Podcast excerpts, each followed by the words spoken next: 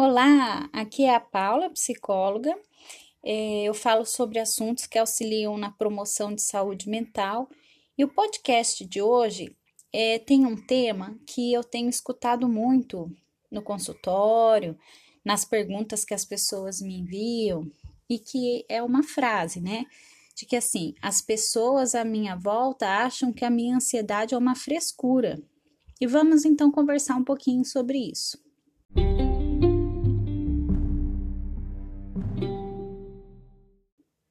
Vamos lá. Infelizmente, muitas pessoas ainda nos dias de hoje, quando diz respeito a alguma, algum aspecto da saúde mental, seja depressão, seja ansiedade, ataque de pânico, é uma pessoa que tem dependência emocional, vários aspectos da saúde mental, ainda é visto como frescura, como fraqueza da pessoa. Eu acho que aos poucos isso vai mudando, porque hoje muito mais pessoas aceitam e entendem a psicoterapia e a psicologia do que num tempo anterior. É, é um trabalho de formiguinha mesmo que nós psicólogos temos que fazer para ir divulgando o trabalho, para ir educando as pessoas sobre o que um psicólogo faz. Né? E aí as pessoas vão aprendendo e vão, de repente, se identificando com as coisas e percebendo que não é loucura, que não, o psicólogo não é só para louco, né? Mas enquanto isso não chega em todo mundo, ou pelo menos na maioria, a gente vai educando e ensinando quem se interessa pelo assunto é muito invalidante, ou seja, você não se sente é, confortável, você não se sente entendido quando alguém que convive com você acha que o que você sente é uma frescura, né? Os seus, é, suas inseguranças, os seus medos, um, ataque de, de ansiedade, né? Quantas e quantas pessoas têm crise de ansiedade todos os dias? E às vezes as pessoas que estão à volta não apoiam. Isso não colabora para a pessoa melhorar, né?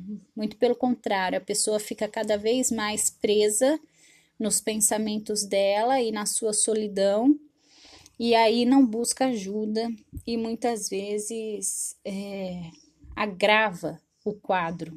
Né? Eu sugiro para que você não generalize, ou seja, se uma, duas pessoas à sua volta acha que é frescura, eu te sugiro e te incentivo a continuar é, buscando por pessoas que você confia. Às vezes, não vai ser as pessoas de dentro de casa, infelizmente, mas às vezes não. Né? Às vezes são essas pessoas de dentro de casa mesmo que acham que é frescura. E aí é, você precisaria olhar para sua rede de apoio, ou seja, outros lugares que você frequenta, outros lugares que tenham pessoas em que você confia e pedir ajuda, dizer que você se sente só na sua dor, que você está precisando de ajuda, né? É, além dessas pessoas, desses terceiros, né? É, não se esqueça de contar com a sua própria ajuda, né? Porque você, mais do que ninguém, sabe o tamanho da sua dor, entende a sua necessidade e você é a primeira pessoa que precisa se ajudar. Então, se de repente você não tem condições financeiras de investir numa psicoterapia, né? Às vezes por de repente ainda não, não estar trabalhando ou depender financeiramente do cônjuge ou dos pais, não sei, da sua idade, mas é, procure por na sua cidade por lugares que tenha é, atendimento psicológico gratuito, né? Muitos lugares fazem, igrejas, por exemplo, às vezes oferecem atendimento gratuito ou até mesmo é, um atendimento psicológico de valor simbólico. Então, você paga muito menos do que uma terapia particular, por exemplo. Você pode procurar nas universidades que tiver na sua cidade ou região, onde tiver a faculdade de psicologia, que toda faculdade de psicologia tem a clínica escola, onde os alunos em formação atendem, supervisionados por professores, né? Então, é, é tranquilo, você não vai estar tá, é, mal assistido, né? Também é uma opção. Normalmente, essas clínicas e escolas fazem atendimento gratuito.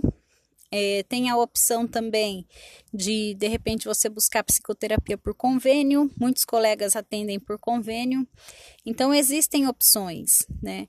O importante é você não ficar paralisado na sua dor e buscar por ajuda, tá?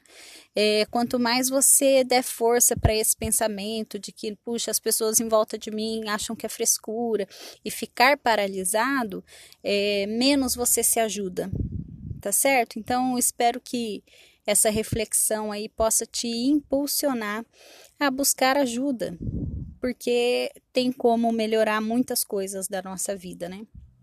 Com a contribuição da psicologia. É isso, pessoal.